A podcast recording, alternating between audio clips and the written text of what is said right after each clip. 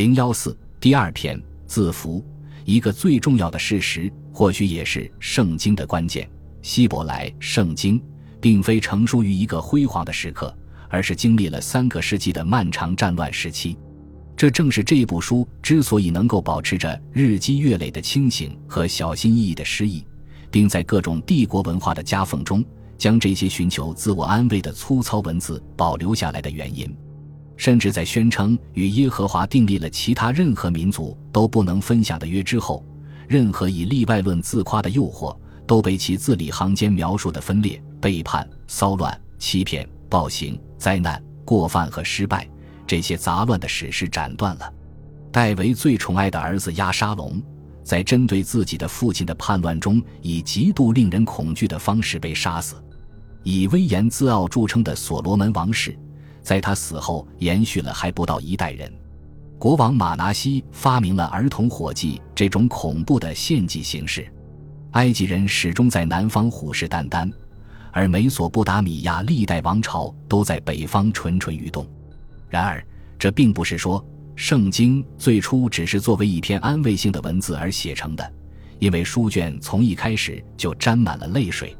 要阅读这部书，就要回溯过去的历史。就会加深对旧时代错误的印象，即犹太人的故事从一开始就充满了悲剧性的预感，而其中的文字都是凭着对一次次日益逼近的灭绝的预感写下的。巴比伦人、罗马人、中世纪、法西斯主义，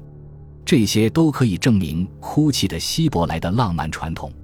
这并不是说，在随后的漫长故事中没有值得伤心的情节。希伯来圣经。及其大部分后续历史的确曾经历过死亡谷的阴影，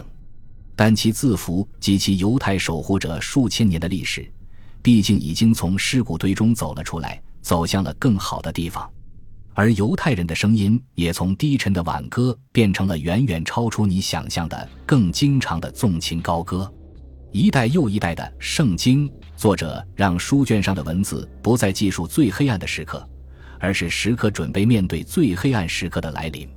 正如每一位犹太人都会告诉你的一样，这期间有重大的区别。这种区别实际上就是生命和死亡。这部充满生命力的书卷的大部分内容不是一味的描述悲伤，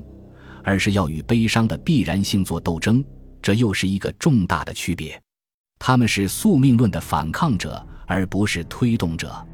在希伯来圣经形成的漫长岁月里，在那些从事写作的文士的囚牢之外，也并非一片静默。整整一个世纪，考古人员终于从沉默的废墟中听到了一种令人惊异的希伯来语聊天声，那是一串圣经式语调的响亮声音。当然，其中的句子断断续续，就像刻有他们的那些陶片一样破碎。有时。这些陶片上的内容还赶不上一条希伯来语微博，只能让人辨认出这个酒罐或油罐是属于某某人，或一个 LMLK 印记，表明某件罐器是属于国王的财产。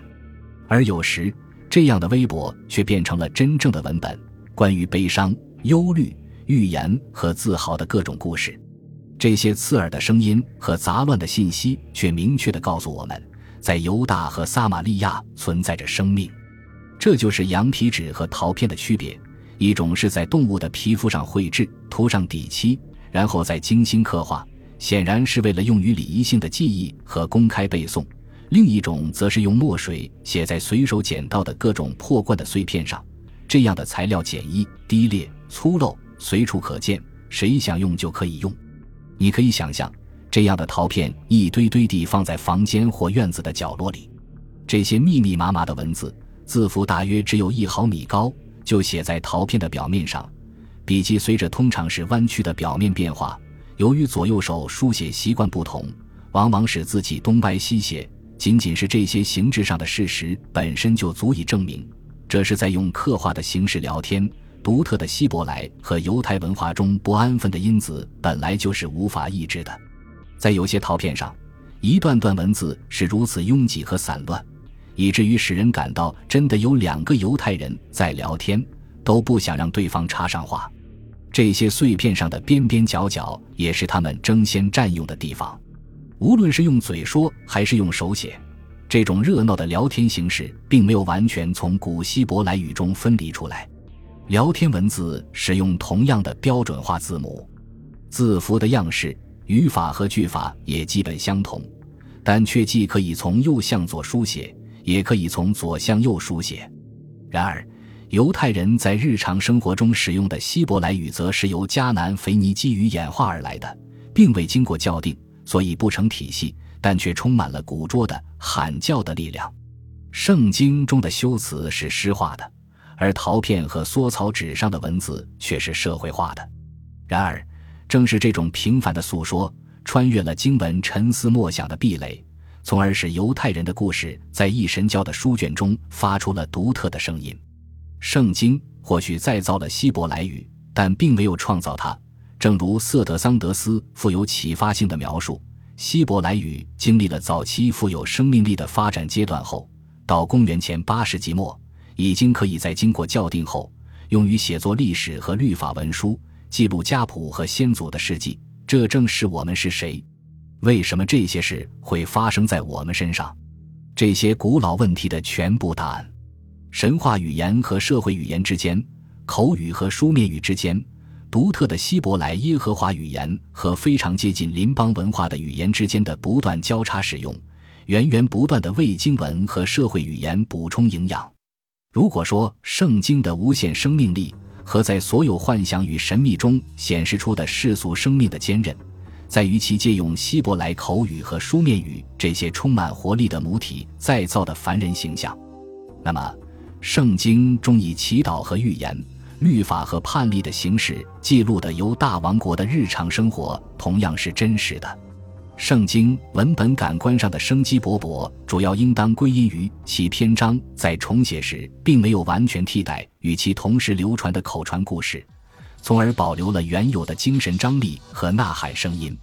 虽然这些不断被发现的书卷中的主要故事都有一个诵读者和一群听众。但这并不意味着听众只是坐在那里被动的听讲，他们有时会不遵守必须竖起耳朵只听不说的推定。在巴比伦人入侵的前一天夜里，我们的年轻军官霍沙亚胡躲在被围的拉吉要塞里，就曾利用空闲时间对他的上级军官约什不识字表示愤怒。在通常那种礼貌的开场白之后，霍沙亚胡接下来给他的约什大人写的是：“现在。”请给我解释一下，您昨天夜里送给我的信是什么意思好吗？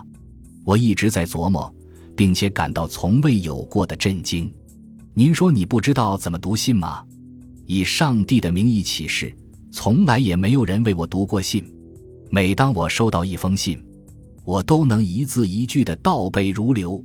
这封信是二十世纪三十年代发掘垃圾遗迹时。在要塞入口旁的一间警卫室里发现的十六封信之一。信的内容表明，不仅识字运动在犹大王国的文士、祭司和宫廷精英阶层之外已经相当普及，并且就连霍沙亚胡这样通常习惯于“我他妈是条看门狗的儿子”之类军营行话的普通士兵，也把阅读能力看成是一件大事。这封信在一定程度上回答了如下问题。什么样的人才有诵读圣经书卷的资格？什么样的人才能成为诵读者的听众？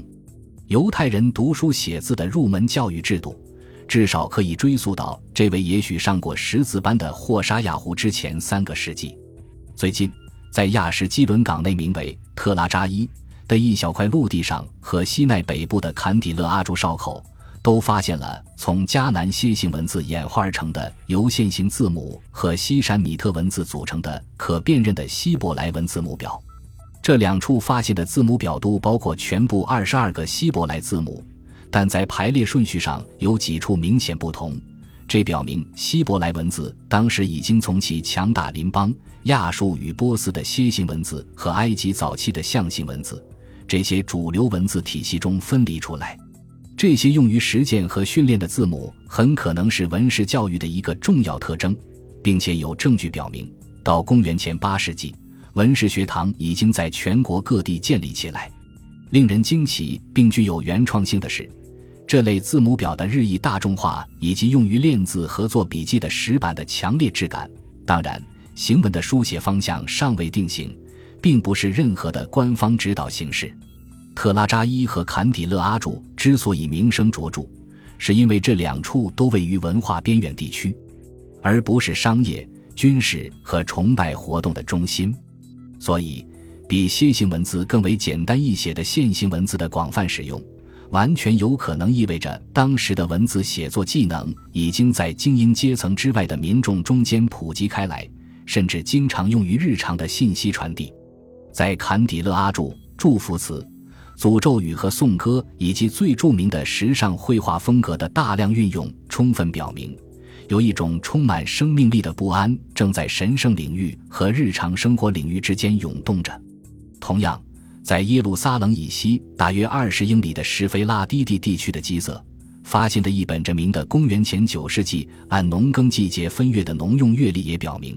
其写作风格已经完全脱离了该地区其他地方的管理层中间通行的文士专用的正规格式。